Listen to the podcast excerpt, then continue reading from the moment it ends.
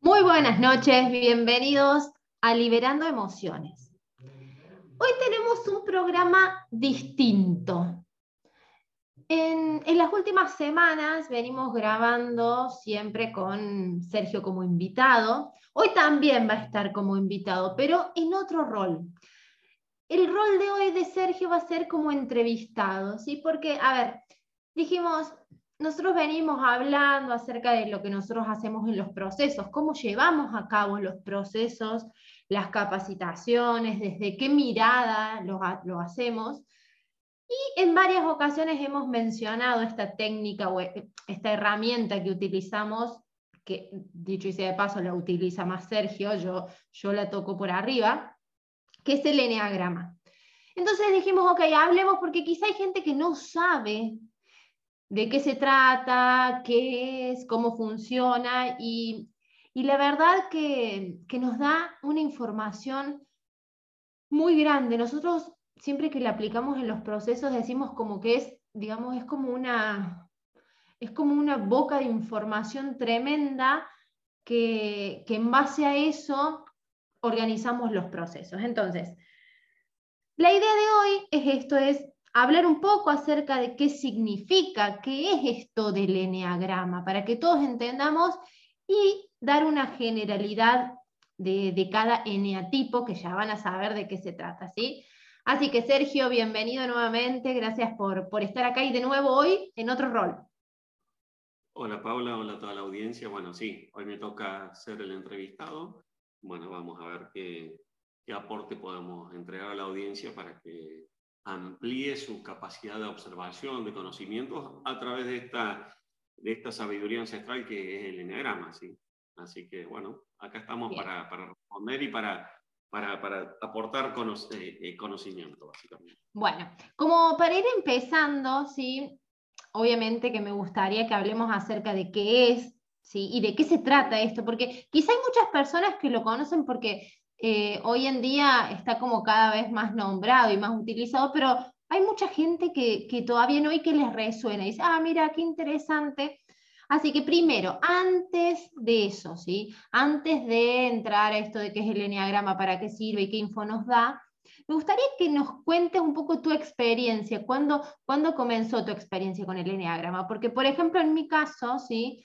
Eh, yo soy mala con los años, pero lo debo haber conocido en el 2014, 2015, donde hice el primer nivel, ¿sí? yo quedé ahí nomás, hice el primer nivel, me pareció súper interesante, pero después como que me fui por, por otras ramas. Eh, entonces, contanos un poco cómo llegó el Enneagrama a tu vida antes de que nos cuentes de qué se trata. Mira, eh, mi primer vínculo con el Enneagrama fue en el año 97, ¿sí? en el año 1997 fui a una librería en Villa María, ¿sí? acá en la provincia de Córdoba, y entré, yo soy comprador impulsivo de libros, vos también. No, para nada. Eh, eh, entré en la librería y encontré un libro de tapa verde con un símbolo raro, dije, enneagrama, dije, ¿qué carajo es esto? Y me puse ahí en la librería a leerlo, y a ojearlo, a ojearlo, y bueno, obviamente estuve por lo menos más de una hora, tranquilamente, y me terminé comprando el libro, ¿sí? Eh, fue uno de los libros, bueno, fue el primero que tuve Enneagrama, lo tuve mucho tiempo, pero claro, empecé a leer, bueno, cada tipología, cada eneatipo, un poco de descripciones, algunas cosas me hacían sentido, otras no las entendí, y fue quedando. En el año 2014, creo que cuando estábamos terminando la formación también, este, bueno, conocí a Roberto Pérez a través de unos videos, en el 2013, ¿sí? Eh, la, la, posibilidad de, a través de videos, de algunos seminarios, conocer a Roberto Pérez y que él hablaba de algunas conversaciones que era el formador de Enneagrama. Pero yo no lo conocía como Enneagrama en ese momento, a Roberto no lo... Y en el año 2017 hice la formación en la Universidad de Belgrano, que él estaba dando una, una diplomatura en la Universidad de Belgrano de Enneagrama y gestión de talentos. Y bueno, obviamente tuve la posibilidad de formarme con él y después, bueno, ampliar todo y profundizar y tener un entendimiento más vasto del Enneagrama. Porque yo el primer vínculo que tuve con el enneagrama era, bueno, es una tipología, yo me encasillo dentro de este número y estas son ciertas características que tengo desarrolladas y estas no, y, el enneagrama no es solamente eso. Claro, a mí me pasó... A mí me pasó algo así, sí, cuando yo hice el primer nivel también con Roberto Pérez, no sé, 2013, 2014, por ahí. Y dije, ay, qué buena técnica, porque a ver, nosotros estábamos estudiando la formación de coaching y dije, qué bueno, esto es lo que en su momento yo interpreté, qué bueno para complementarlo, porque si yo identifico el eneatipo de la persona, sé como para dónde ir, qué preguntas hacer y demás. Pero bueno, en mi caso quedó ahí y lo importante, o sea, a ver, ¿por qué, por qué dijimos hoy de, de hablar de este tema? Para contarles y mostrarles un poco nuestra metodología, ¿sí? Porque hace varios años que venimos con esta técnica, con otras y demás, incorporando y, eh, especializándonos hasta, hasta hacer un, un, método propio, ¿sí? Donde empezamos a mezclar desde el coaching, que es un poco la base de los dos, incorporar el enneagrama y cómo lo fuimos mezclando, porque eso me gustaría que al finalizar del programa de hoy contemos cómo lo fuimos mezclando con otras técnicas, con las técnicas de liberación emocional porque creo que ahí fue donde nosotros encontramos la vuelta de rosca que quizá nos, nos faltaba individualmente a cada uno utilizándolas eh, solo. Así que bueno, sí, decime. No, no digo tal cual eso, lo que vos decís, de, complementarlo con, eh, con todo lo que venimos haciendo y este complemento que hemos logrado eh, maridar, digamos, o, anexar, que nos da mucho, muchas satisfacciones. Bien. Ahora, ahora me gustaría que, nos cuentes, ¿sí? desde tu mirada, desde lo que vos estudiaste, desde tu mirada y desde lo que haces, ¿qué es el enneagrama y de qué se trata? Bueno, a ver, enneagrama eh, tiene, es, en, realidad aparece como un símbolo, un símbolo que está formado por tres figuras geométricas, un círculo, un triángulo y un hexagrama irregular. Cada uno de esos círculos representa eh, un tipo de energía y, esos círculos es una figura de nueve puntos, ¿sí? De nueve trazos sería. Eh, eh, la palabra enia tiene que ver con trazos y, nueve puntos. Ahora, cada uno de esos puntos donde se juntan estas tres figuras superpuestas, cada uno de esos puntos generan o, se puede describir como un tipo de personalidad diferente y donde cada persona puede estar o se encuadra dentro de ese tipo de los nueve puntos de encuentro. ¿sí? Esas tres figuras, una representa, que es el círculo, representa lo que es la energía espiritual, el triángulo representa lo que es la energía psíquica o mental, y el hexagrama irregular representa lo que es la energía física. Y se puede describir a través del enneagrama al ser humano como eh, una persona de la cual está compuesta por estos tres tipos de energías, ¿sí? Y de forma simultánea, no puede estar indivisible una de las otras, ¿sí? Somos una conjunción de esas. Y lo que busca el enneagrama lo que nos enseña es un camino a lograr armonía entre esas tres energías. Entonces, cuando nosotros empezamos a hacer una lectura de enneagrama de toda esa información que nos brinda el símbolo este, de cada persona, empezamos a, a ver cómo está compuesta o cómo está manifiesta cada una de esas energías de los nueve puntos y, en qué necesitamos trabajar o desde qué punto abordar, que después hacemos todo el abordaje, no desde el enneagrama, sino desde las otras técnicas, desde el coaching, desde la PNL, de, de, bueno, de todo lo que nosotros utilizamos, que después le vamos a ir contando. Pero básicamente esto. Y está bueno, está bueno, y perdón que te corte como para, para resumir o para que queden claro esto. Entonces, es una forma, una metodología, una técnica, como lo quieran llamar, que nos sirve y nos da información acerca de la personalidad de cada persona. A ver, como vos dijiste, hay nueve tipos de eh, eneatipos y de, personalidades donde uno forma tu esencia. Ahora, lo interesante de esto, y esto a mí me pareció súper eh, bueno, porque a mí no me gusta cuando encasillamos, ¿sí? A mí no me gusta cuando dicen, bueno, entonces vos sos del tipo de persona A, que entonces los tipos de personas A son ta, ta, ta, ta, ta.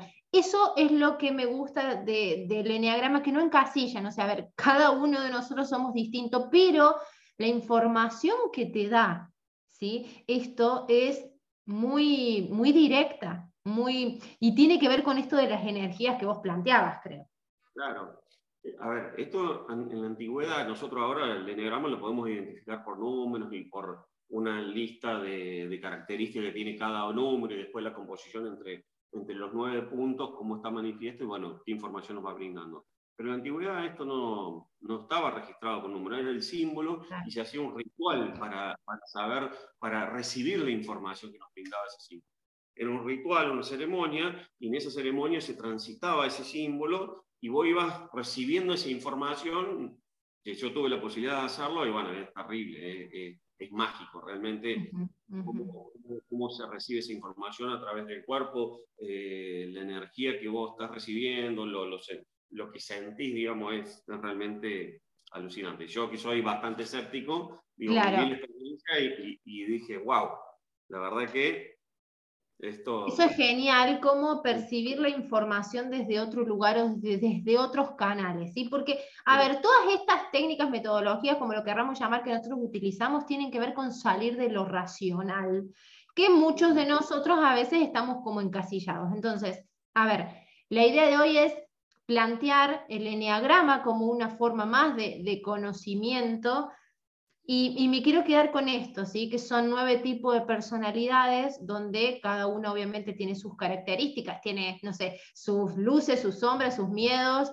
eh, lo que necesitan tomar, ¿sí? Que, que, iremos hablando de esto, pero mm, quiero quedarme con ese concepto, ¿sí? que son distintos tipos de personalidad en donde nos vamos encontrando de acuerdo a la energía que vamos vibrando. ¿Me gustaría? Sí. sí. Dale, dale, dale.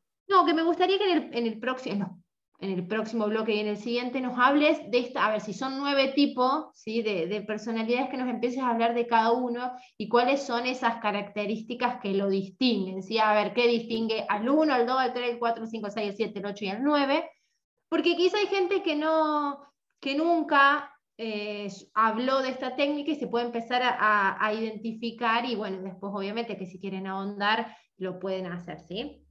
Así que, eh, hecha esta introducción, ¿sí? en los próximos bloques empezamos a hablar de cada uno de los eneatipos que se llaman para ver en cuál se empiezan a identificar. Y también es importante que los que ya saben ¿sí? cuál es su eneatipo, también lo escuchen, porque siempre, siempre lo podemos interpretar de una manera distinta y se pueden ver cosas nuevas.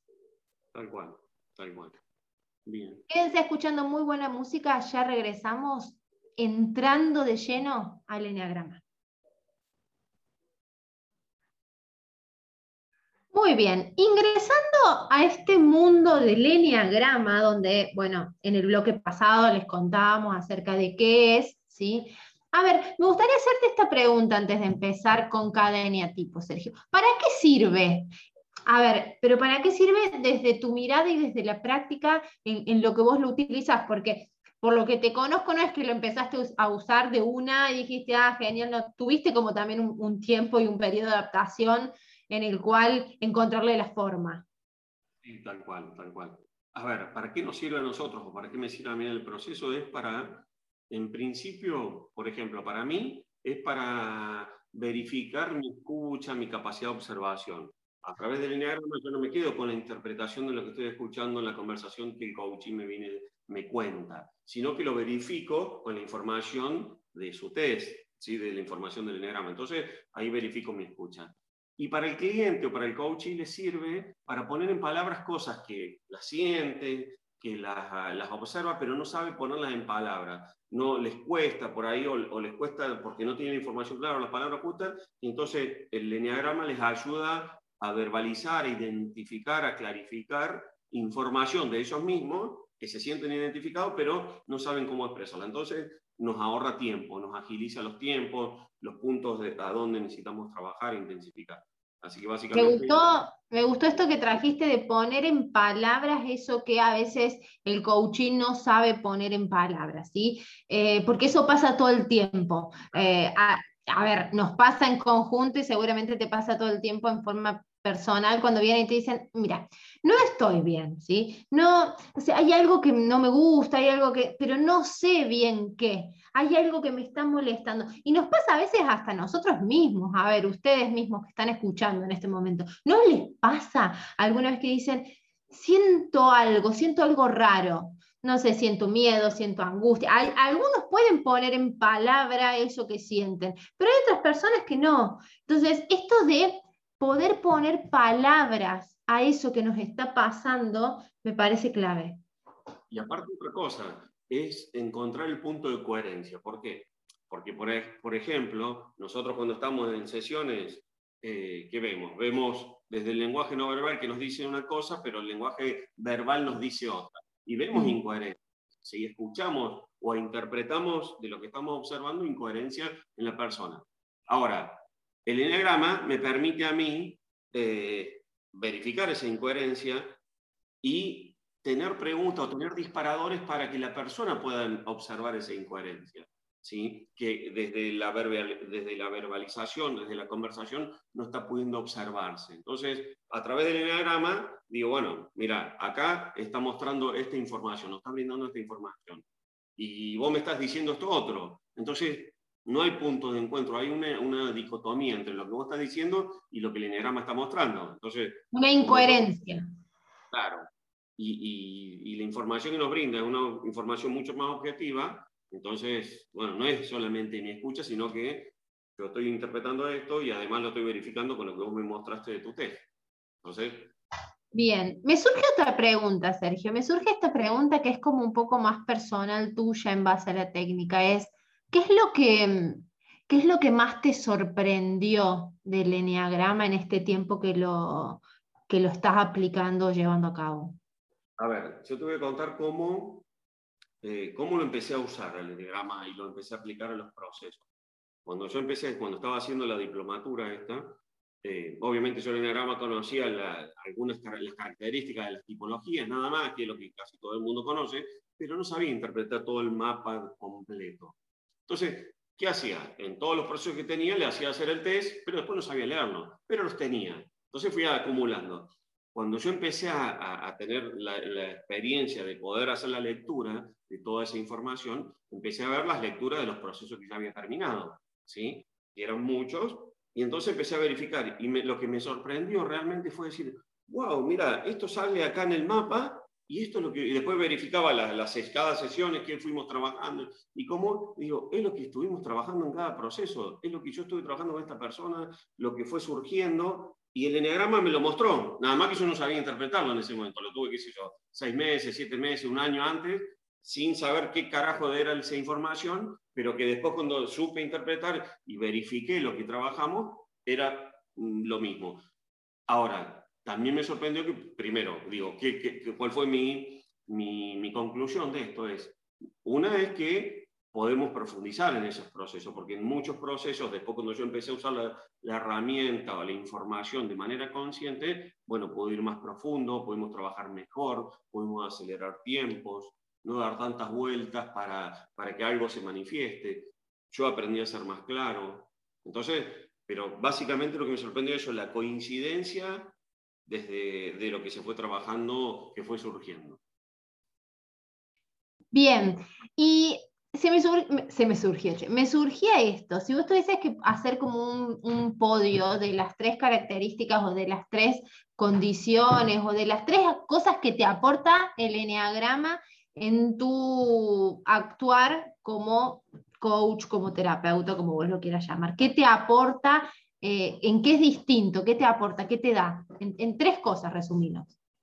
Claridad, ¿sí? Claridad eh, firmeza, porque eh, no me quedo con que es mi interpretación y es mi juicio, sino que acá tengo otra información, entonces algo que estoy observando, que lo estoy observando desde la interpretación, desde mi escucha, también lo estoy observando desde el test o desde la información del enneagrama, entonces me da otra firmeza.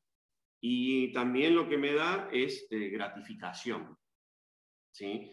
Porque la verdad que eh, me, muestra un camino y eso es gratificante porque es un camino que me permite eh, compartirlo con, obviamente con el coach y ese camino eh, poder acompañarlo y transitarlo si la persona obviamente quiere transitar ese camino. ¿Para qué? Para encontrar la armonía.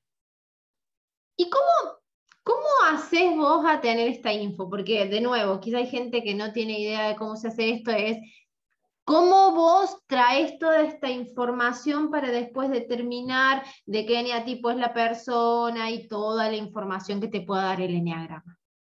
Bueno, a ver, primero y principal, eh, el determinar cuál es la tipología o el eneatipo predominante de los nueve puntos estos no es lo trascendente.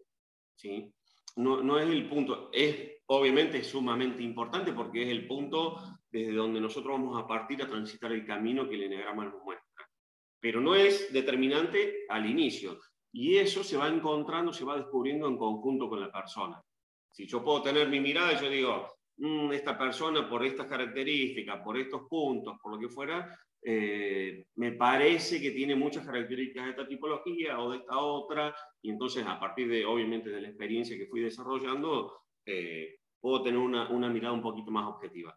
Pero no lo determino yo, lo determino con la persona a medida que vamos avanzando, que vamos construyendo, y eso se va, la persona se va autoidentificando con la esencia. Bien, pero, pero se hace a través de una, una, una serie de preguntas, ¿no? Sí, sí, se hace primero un test, un, yo le, aporto a la persona un test en el cual va respondiendo ciertas afirmaciones, que son muchas, y a partir de eso aparece una información. Y esa información tiene formas de leerla de diferentes puntos. ¿sí? Eh, entonces, a partir que vamos em, empezando a leer, aparecen miedos, miedos circunstanciales, miedos constitutivos, la red de miedos, eh, ejes de polaridad, eh, atributos más bajos, caminos de desarrollo, brazos, alas, bueno, tiene un montón de información y cada información es diferente, ¿sí? de acuerdo a, cómo se está manifestando. Ahora, lo que quiero que quede como, como muy importante es la personalidad de, de una persona no se determina con una sola, con la esencia. Se determina, la esencia es como el punto principal de donde partimos. Pero después la personalidad está determinada por los nueve puntos, por la integración de los nueve puntos. Los otros, el resto, los ocho eh, restantes, cuando yo defino mi esencia, uno es la esencia, lo esencial, el eje, y el resto son atributos. Va complementando el desarrollo de esa personalidad. Bien. Entonces, ahora como para entrar de lleno a, los eneatipos, si vos no estuviese, antes de ir al bloque, ¿sí? si vos no tuvieses que contar qué define a una persona con eneatipo tipo 1. Tipo 1, bueno, a ver, eh, hay diferentes miradas, tiene diferentes características. Desde la escuela, donde más cómodo yo me siento, donde más profundo me he formado, eh, lo caracterizamos con una, de las características, el uno como el organizador, ¿sí? Y lo describimos de esa manera, ¿sí? Y las características que, que más lo definen son el tema de ser ordenado, eh, es una persona honrada, es una persona precisa. Ahora, hay una salvedad, eso es siempre y cuando la persona esté en conciencia integrada, ¿sí? en, una conciencia ampliada, desarrollada. Ahora, serían como las partes luminosas de esa persona. Todos tenemos una parte más luminosa y una parte más sombría, vos lo decías anteriormente en el bloque anterior, luces y las sombras, y vamos pendulando en eso. Entonces, la parte positiva, la parte poderosa a la que todos aspiramos dentro de esa tipología es esto, tenemos la capacidad de desarrollar la organización, de tener claro las metas y, un plan de acción bien definido, entonces esa es la capacidad principal. Yo me acuerdo cuando hice el, el, primer nivel con Roberto Pérez, él decía, a los uno podés, podés identificarlos rápidamente cuando, por ejemplo, mirar su billetera y si tienen ordenado todos los billetes de menor a mayor, que vayan todos para el mismo lado y demás, dice, tiene tendencia que sean uno, ¿no? Él, lo graficaba de esta manera. Claro, pero vos sabés que, bueno, yo en eso también soy muy prolijo y yo no soy tipología 1, entonces eh, acá por ahí hay, hay, tips que son, hay, hay cosas que definen a cada esencia, que son pura y exclusivamente de esa esencia, ¿sí? Y hay cosas que, por ejemplo, yo puedo tener mucho de esos tips de, de, ser ordenado en algunas cuestiones sin ser uno, pero hay tips que los tomo porque, tiene, porque tengo una energía, en esa energía la tengo muy desarrollada en, mi, en este momento o en el momento que, que yo esté desarrollando o vea mi mapa. Sí, entonces puedo tener esas características, pero no necesariamente porque tenga dos o tres tips donde soy ordenado, quiere decir que esa es mi esencia. Y si tuvieses que decir así personajes famosos que sean uno, como para que la gente también se vaya identificando, ¿se te viene alguno a la mente? Y mira, ahora se me viene que estábamos hablando antes de la serie Breaking Bad, ¿sí? Eh, por ejemplo, en la serie esta de Breaking Bad, Skyler, que es la, la, esposa del personaje central de Walter, ella es una característica, una tipología 1, por ejemplo. ¿sí? No sé, no sé, ahora no se me viene otro, pero, pero bueno, hablando de Ok, ok. Muy bien, entonces, ya nos adentramos en, la profundidad del eneagrama, a ver qué implica cada, cada eneatipo para que se empiecen a identificar y que, y que entren en este mundo del eneagrama que realmente nos da mucha información y claridad, como vos dijiste. Así que nos vamos de nuevo a una pausa, ya seguimos con el resto de las tipologías.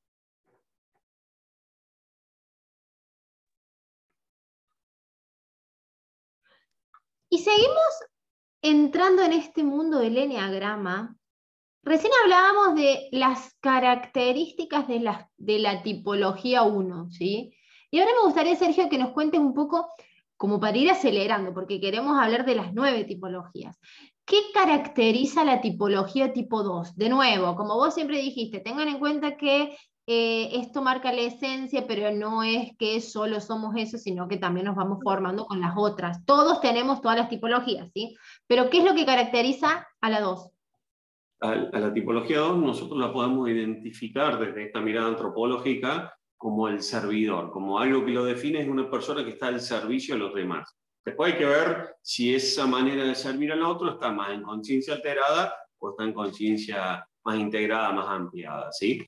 Eh, puntos para tener en cuenta, es una persona atenta, dispuesta, eh, afectuosa, cariñosa. Entonces, eso marca la diferencia con el, del 2, o son puntos resaltantes de la, de la claro, que siempre está como, como pendiente y eh, a la expectativa de querer ayudar al otro. Claro, y, y de nuevo, eh, una persona, el 2 es muy servicial y tiene que ver, a ver, hay dos tipologías que tienen que ver con esto de servir, que se parecen, pueden, tienen similitudes. El 2 y el 6 también, pero el 6 tiene que ver con el colaborador, con la parte de colaborar. ¿Y cuál es la diferencia entre uno y otro? Que el ser, la, persona que tiene como predominancia la tipología 2, ¿sí? Eh, sirve a cualquier persona, ¿sí? a cualquier persona desconocida, no importa, le, se va a brindar y le va a dar lo que tiene para dar. Ahora, la tipología 6 va a ser de esta forma de brindarse, pero simplemente con los vínculos familiares o los vínculos que familiarizan. Y ahí ya estamos hablando de otra tipología, ¿sí? El 6 se lo determina se lo puede eh, observar como el colaborador, una persona que es leal, que cumple, que aprendemos de esa persona el sentido de responsabilidad, de sostenimiento, ¿sí? Vamos a bajar ahora para las otras, del 6 vamos a bajar al 5, ¿sí? Así, Y el 5, por ejemplo, es una persona que es más observadora, de hecho se lo califica o se lo, no se lo califica, sino lo podemos eh, describir como una persona como el observador, una persona más mental, una persona que, va más para adentro, que tiene, eh, se lo reconoce como una persona muy sabia, le gusta tener eh, mucha información, le gusta profundizar en los temas, ser más objetivo, se lo caracteriza como una persona inteligente. Vamos con el 4. La tipología 4 es una tipología que predominantemente es creadora. ¿sí? Se lo reconoce como una persona original, que, que, una persona auténtica, que tiene mucho sentido eh, de, la estética, ¿sí? Eh, es muy sensible, una persona muy sensible. Una característica, por ejemplo, de la tipología 4 en conciencia más alterada es la, capacidad de magnificar, ¿sí? de ir a los excesos. De, exagerar.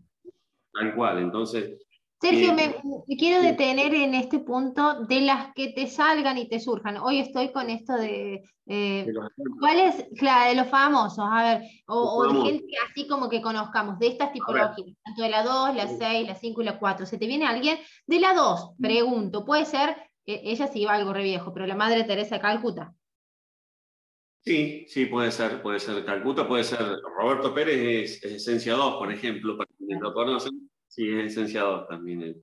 Eh, después, pero, por ejemplo, habíamos dado el ejemplo de la serie que estuviste viendo vos ahora, que era Breaking Bad. Eh, el, uno era su esposa, eh, la esposa de Walter White, y, el 6 es realmente el personaje central, que es Walter White. y ahí se manifiesta en la, tipología 6 hay una particularidad, porque hay dos formas de, de, manifestarse. Está la persona que es fóbica, que una persona eh, temerosa, así como más cerrada, como que le cuesta, y después está la contrafóbica que se muestra como una persona eh, hasta agresiva o muchas veces se comporta como un uno, como una tipología uno así muy, eh, con, mucho temperamento, pero en realidad es un 6 contrafóbico. ¿sí? Mm. Y en esta, serie particularmente aparece el personaje central mostrando las dos caras de la, de la personalidad SAI, de la tipología. Por eso lo remarco. Después, por ejemplo, 5, eh, bueno, Einstein es un 5 con realmente con, mucho de 4, con mucha presencia de 4. A ver, los 4, cualquier, qué sé yo, Frida Kahlo, por ejemplo. A cualquier artista. Cualquier persona artista. claro. Sí, claro, tiene que ser esta cuestión. Que haga, algo relacionado al arte, ¿sí? Eh, creo que, tiene que ver con la creatividad y de sacar a la luz. Quizá esta forma de, expresarlo a través del arte es la forma que encuentran de sacar todo eso que tienen adentro. Y, acá hay algo particular con la tipología 4, ¿sí? porque tiene que ver con esta parte creativa. Por ejemplo, hay muchas personas que son tipologías 4, pero dicen, yo no soy artista, pero la creatividad de, dar respuesta ante cualquier situación eh, que vos decís, ¿de dónde se te ocurrió? ¿Cómo se te ocurrió con dos tapitas hacer este centro de mesa? Con dos tapitas y un broche de la ropa. Decir, qué sé yo, a mí nunca se me hubiese ocurrido, por decirte. Bueno, y esas personas son, nada más que nos han sido artistas famosos, pero sí tienen esa creatividad natural, innata. Sí, sí creo que la creatividad es algo que los caracteriza. ¿sí? Claro, es el sello distintivo. Son creativos para dar respuestas una respuesta creativa ante una situación. ¿sí? Entonces, bueno, eso es, importante. Por ejemplo, la personalidad 3 eh, tiene que ver con, a ver, eh, el Ray Kroc, que es el fundador de McDonald's, ¿sí? Bueno, es típico, ¿sí? Ahí después está el fundador, creo que se llama en Netflix, está la película de, la historia de McDonald's. Bueno, él es un 3, una tipología 3. Saul Goodman, que sería el abogado de la serie esta, sería Sería 3 también, ¿sí? Bueno, quedaría el 3. Para, para, ¿y qué caracteriza a una persona con tipología 3? Claro, eso es lo que estaba diciendo, digo, es la capacidad de realizar. Son personas que hacen, hacen, hacen, hacen, hacen, hacen, y, van detrás de hacer. Siempre el foco está en realizar, por eso se los caracteriza como el realizador, ¿sí? Son personas exitosas, personas eficaces, eh, competentes, ¿sí? En, una conciencia bien integrada eh, buscan motivar, ¿sí? son los que te van a motivar, vamos, vos podés, y te buscan eso. ¿sí? Ahora, en conciencia alterada, la verdad que son complicados, pero bueno, como cada persona en conciencia alterada. A ver, claro, todas las tipologías desde, desde una conciencia eh, no en la luz, ¿sí? muestran como siempre decimos nosotros, y ahora que estamos en un horario, por lo menos acá en Argentina, que, está fuera de la protección a los niños, digo, nosotros siempre decimos que cuando uno empieza un proceso de introspección, autoconocimiento, como sea que lo quieran llamar, es animarse a mirar tu propia mierda. ¿Sí? Y esto es, a ver, es mirar eh, tu lado B, el lado de conciencia alterado que todos lo tenemos, lo tuvimos y quizá lo vamos a tener. El tema es que no nos animamos a mirar. Claro, el lado oscuro de la personalidad sería. El, lado oscuro, el, lado oscuro, de la personalidad. Y que todos lo tenemos, ¿sí? Y, y, es necesario empezar a observarlo porque, porque de esta forma aprendemos a, a integrar las luces con las sombras, porque, eh, a ver, es, importante este punto, digo, de integrar las luces con las sombras. Si, si solamente nos paramos la luz, quedamos ciegos porque nos encandila, si no podemos ver. Si nos quedamos solamente en la oscuridad, tampoco vemos porque está todo oscuro. Entonces, en la proporción justa que cada cual va a ir encontrando entre sus luces y sus sombras, va a tener esa personalidad armoniosa, esa armonía. Y está bueno esto también empezar a identificar. Hay personas que tienen más tendencia a ver la luz y hay personas que tienen más tendencia a ver la oscuridad o la sombra. Eh, tiene que ver, a ver, con muchísimas cuestiones. Hay personas que les cuesta conectar, que ya lo vamos a ver eh, bueno, quizá la, tipología 3, ¿no? Que por ahí les cuesta conectar más con la profundidad y quedan como ahí arriba en este hacer, hacer, hacer, o hay personas que están todo el tiempo en el lamento, en lo que sucedió y demás. Entonces, hay tendencias y está bueno empezar a identificarnos. Sí, y después, en el, si querés, terminamos con estos tres puntos que quedan, el 7, el 8 y el 9, con esas características, y después en el próximo bloque podemos hablar, ya cerrando, eh, de los centros operativos que tiene que ver con qué cuál es lo, que más eh, nos invita o que, cómo, cómo nos, expresamos como característica general, ¿sí? que un poco lo que vos hablabas recién, que, que nos resulta más fácil, ¿sí? si es de lo emocional, si somos más mentales, si somos más temperamentales. ¿Te parece? ¿Tenemos tiempo o no? Eh, vamos, vamos con uno más y cerramos este bloque porque se nos queda, nos quedamos sin tiempo. La tipología 7, que sería la persona que se caracteriza como el, el animador, ¿sí? Es una persona optimista, alegre, simpática, ¿sí? es que, eh, el amigo de todos, ¿sí? la persona que le gusta relacionarse, que le gusta divertirse. sí, y ahí mm. está bueno también ahí hablar de nuevo del lado B del 7, ¿sí? porque el 7 es esto, no es el entusiasta, es el alegre, el que, el que enseguida eh, llega a un grupo y se hace amigo de todos, pero también corre el riesgo de, ¿no? Esto de tapar, de, ir para todos lados sin hacer nada en profundidad. Exactamente, de, huir de los miedos, de huir.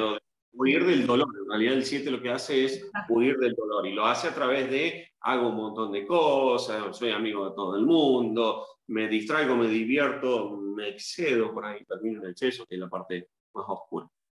Así que bueno. Nos quedan la tipología 8 y 9 y después hacer un cierre con esto de los centros operativos que trae Sergio y también comentarle cómo nosotros lo vinculamos y cómo unimos esto del eneagrama con las técnicas de liberación y qué logramos con eso, ¿sí? Así que quédense prendidos a la radio porque nos queda el último bloque, no se pueden perder de la info que viene.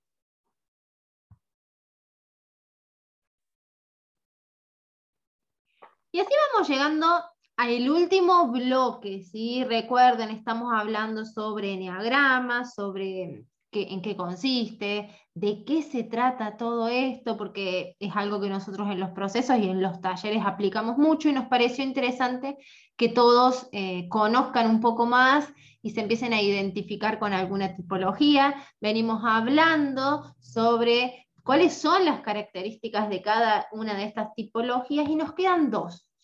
Nos quedan dos tipologías y hacer como un resumen en cuanto a esto que planteaba Sergio hace un rato de cuál es la tendencia de cada uno, si tienden a ser más mental, más emocional, a qué tienden, ¿sí? Así que Sergio, coméntanos, el 8, la tipología 8, ¿en qué se caracteriza? Creo que esta la tenés bien clara, ¿no?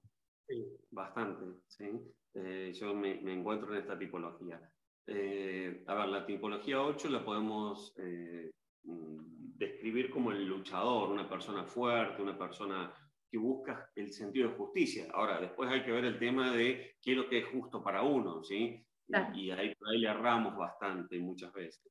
Pero en, definitiva vamos a estar detrás de esa búsqueda de justicia. Y una característica fundamental es la capacidad de liderazgo, esto de, de ponernos las cosas al hombro e ir y tirar, bueno, a ver, de hacernos cargo, que también obviamente en conciencia alterada esto es eh, está mal, sí, no está bueno. Es una bomba.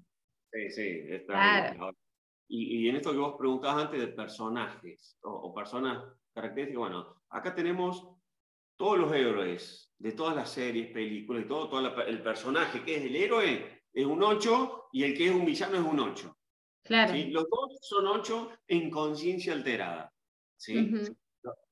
Políticos, líderes. el Salvador, el Salvador del mundo, el superhéroe y él.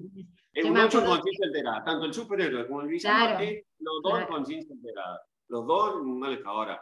Cuando empezamos a trabajar nuestro estado de conciencia, empezamos a tomar más de estos atributos. Hay muchos políticos, ocho también. La verdad que casi todos los que son en este ramo de liderazgo eh, presente son tipologías 8, ¿sí? Después hay otros tipos de personas que también están en situaciones de liderazgo, pero, pero la mayoría, como un porcentaje muy amplio, tienen que ver con, con esta, esta tipología, ¿sí? Bien. Porque es algo natural, ¿sí? Y después queda la tipología 9. Exacto. Eh, que el 9 se lo caracteriza como el pacificador, ¿sí? El pacificador. Acá la persona emblemática sería Gandhi, que se lo toma eh, como, como el ejemplo. ¿sí? Es una persona serena, es una persona que busca el equilibrio, es una persona ecuánime. Lo que hace es tender puentes, pacificar situación, una persona que, que vos te das cuenta y decir, bueno, a ver, bueno, a ver, escuchá, a ver, pensemos, ¿viste? tiene esta característica.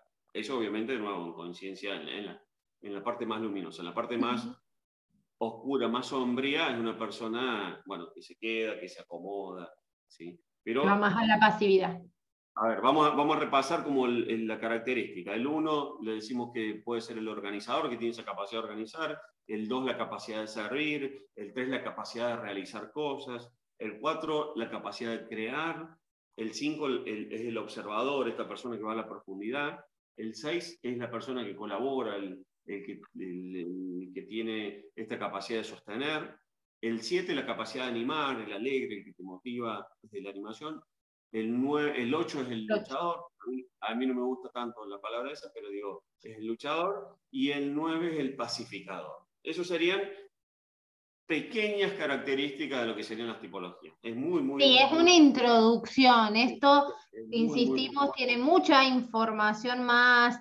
Eh, a ver, de, hecho, el test con el que se hace son un montón de preguntas y te da muchísima información y, y la devolución que se hace, o sea, no es cortita, ¿sí? Porque hay muchas variantes, muchas opciones, muchas cosas que salen. Pero bueno, es como para que empiecen a tener idea quienes no tienen idea de qué trata esto y en qué nos puede servir. ¿sí? Por recién hablaba, Sergio, de esta tendencia, estos centros operativos y cuál es la tendencia de cada, de cada tipología. Y me parece interesante mencionar, porque esto, de nuevo, lo vemos todo el tiempo, ¿sí? Hay personas que tienen tendencia, como decíamos recién, a huir, a tapar, a escapar, a, confrontar. Hay personas que tienen eh, tendencia a quedarse quieto. Entonces, como para empezar a identificar, porque quizás les es más fácil también identificarse desde este punto de vista.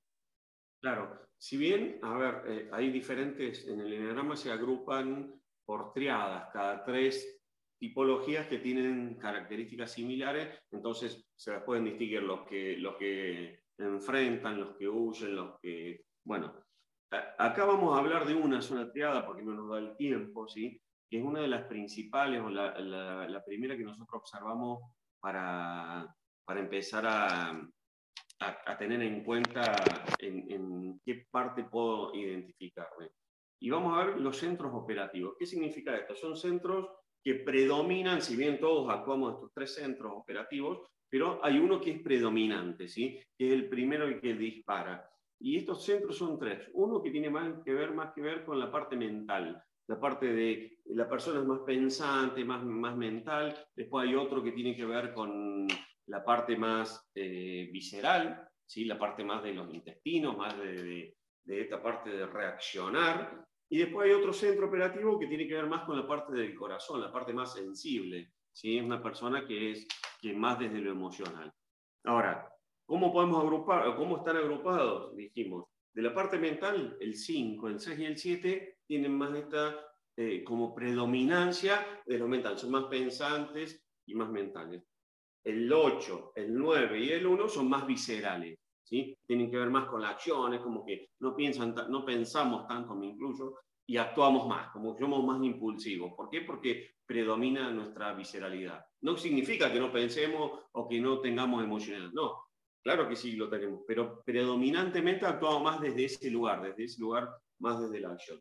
Y después el 2, el 3 y el 4 son los más emocionales, más desde esta parte más sensible, donde actúan predominantemente desde ese lugar.